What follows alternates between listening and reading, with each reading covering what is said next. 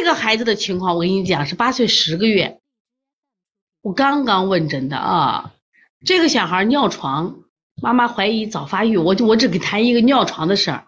来，我给大家说尿床，其实我讲过很多次了。尿床在中医诊断学里头，对欧喜说软舌了。好，我按照思路继续来，大家分析这是软舌还是硬舌？说软舌还是硬舌？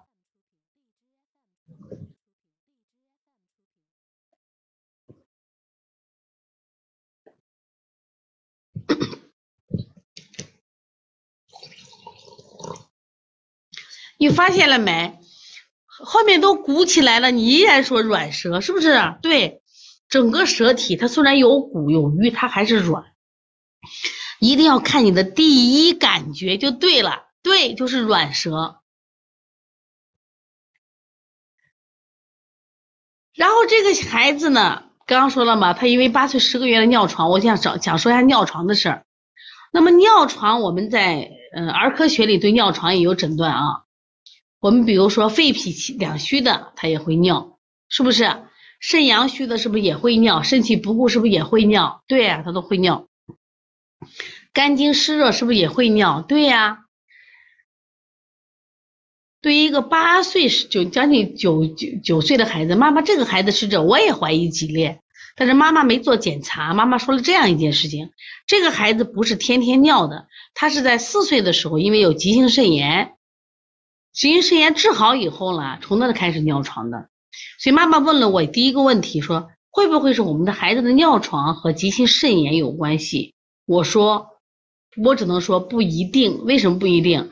就你的孩子因为有急性肾炎有这种尿床，但是我们有时候在临床看到了孩子他也尿床，但不一定有急性的肾炎，明白不？就这个我不一定是关联。那我我当时说了一个这个问题，我说你这个孩子。是不是叫不醒？是不是叫不醒？妈妈说叫不醒，他有时候在床上转磨磨，转一圈，转一圈，转一圈，最后还是尿在床上了。我说是不是一尿就醒？他说对，你看这跟我们接到了这种孩子都很像，知道吧？第一个判断他有没有脊裂，去到医院拍个片儿，就是没发肾没发育好，这个很正常。不要担心，就像有的小孩牙齿长得晚，有的小孩头发长得晚，有的小孩走路走得晚。那么这种脊裂，有的小孩到二十多岁的。原来我们我妈妈她是个，呃，信说了，说这个急性后炎肾炎以后呢，就是最后复查，人家复查过以后，说是一切都好着嘞，都好着呢。但是呢，他这个小孩的这个尿床来了以后呢，后来就治好了。他也是用推拿医生推好了，推好以后又来了，就又出现这种问题了。所以妈妈为什么早来？就说我老出现这种问题，老反复，我现在要找原因了。那刚好今天我们就帮着他找原因，好不好？好了，我们现在看这个小孩的情况是，这已经八岁十个月了，不是天天尿，但是会时时尿。最近一段是尿的比较多一些。然后呢，这是一个问题。第二个问题呢，就是醒不来，醒不来，即使在床上在找厕所，最后还是尿到床上了。嗯，那我接到这个孩子以后，我第一反应是脊裂。妈妈说没检查，而且我们的孩子是反反复复的，我觉得应该不是脊裂。然后我们现在就看从舌象上讲啊，从舌象来一起分析。先分析这个孩子的舌是整体是软，整体是软，舌两侧舌两侧下搭，看见没有？舌两侧下搭。妈妈说，我都觉得好奇怪，他舌后面那么鼓。我说，你知道为什么？他是有点鼓，他是有点鼓，但见关键问题他是什么呀？他舌两侧搭的太厉害了，对不对？这是一个，这是一个原因。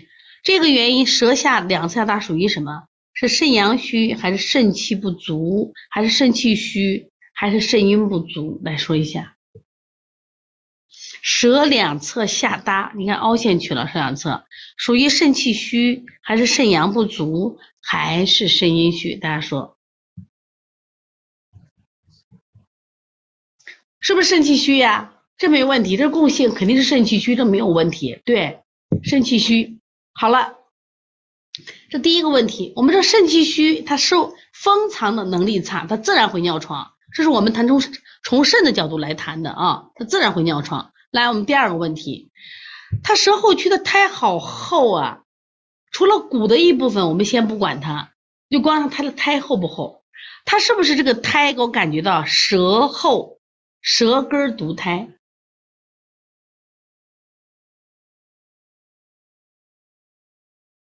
是不是舌根独苔？大家看到没有？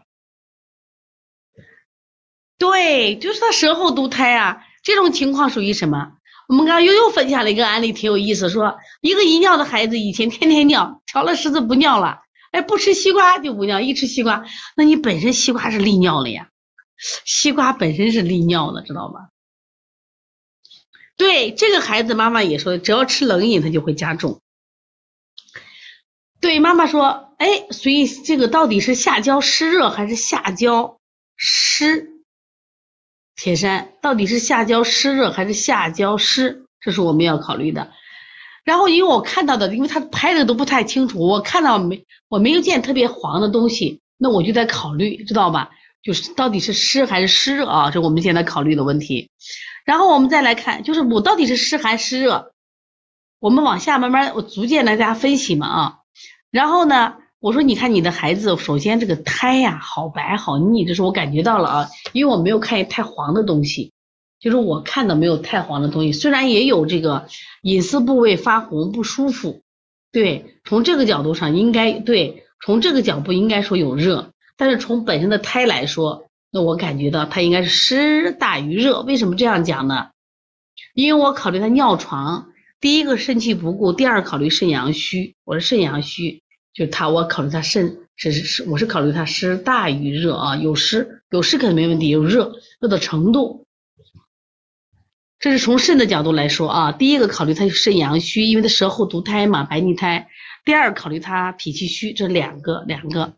好了，那下来我考虑第三个问题，呃，是肾的问题。第一个肾的问题，考虑心的问题。我晚上爱起夜，我就发现我可能属于肾阳虚，晚上老起夜。但是我我没尿床呀，为什么没尿床？是因为我晚上就被尿憋醒了，被尿憋醒了，说明什么问题？大家写出来。我晚上能起三次夜，对不对？我你有尿意，我就起来尿一下就行了嘛。说明我的是气足吗？说明我的什么心窍开心窍了没？你说肾气足可以，我主要谈心，就是我对我心阳足，对我心阳足。为什么心阳足？我能出来呀，对我能阳出阴呀。我能醒来，这个谁？皮实华说的好，我能阳出阴，我能出来呀。我睡得好好的，我好累呀，但是我尿憋的，我就能醒来。我阳能出阴，我心阳足呀，对我能被憋醒。而这个孩子能憋醒吗？他憋不醒呀，是不是他心阳也不够足？虽然这个舌象呢有略红啊，实际上略红，但是不不，你看这个舌头它不是舌尖儿。来，我们看前面那个，舌尖翘不翘？使劲翘，来，我们再看一个，再看这个，翘不翘？这就心火旺的不得了了，是不是心火旺？那但你看这个孩子，相对比来，这个孩子心阳不足。我几点起来？半夜，我本来睡得就晚，后半夜嘛，我是后半夜。明白了没有？是不是他舌尖几乎是平的？跟前面几个比，他明显的心阳不足。所以说我们要做的时候，先这两个思路往过走。第一个找肾气不足，第二个找肾阳不足，第三个心阳不足，就是这样，心阳不足。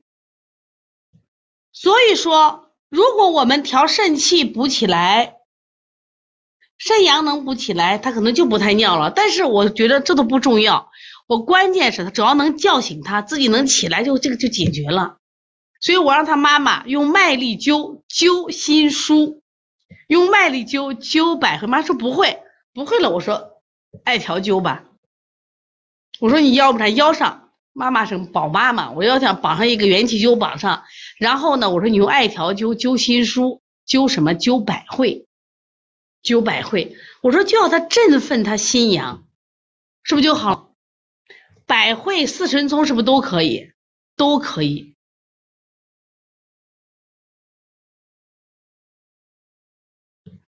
这个小孩的还有一点点的淤结，可以啊，用我用麦粒灸灸效果非常好，不留疤。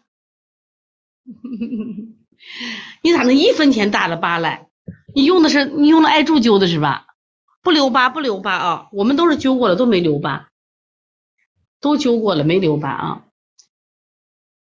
可以官员官员也可以，我刚说的心下来灸关元，你实在不行了就艾灸灸嘛，可以就这样做，没问题的，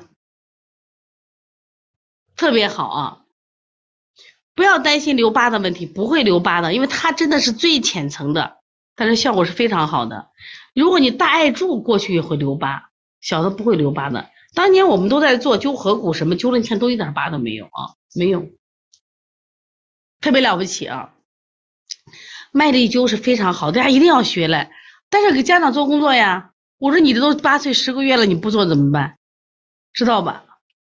可以。隔姜灸艾塔灸皮下脂肪瘤，对，这临床，所以这个小孩一定这样思路走，知道吧？呃，普通的艾绒不是，他为什么要黄金绒呢？黄金绒含这个油脂就少了，知道吧？它这个不太会烫人，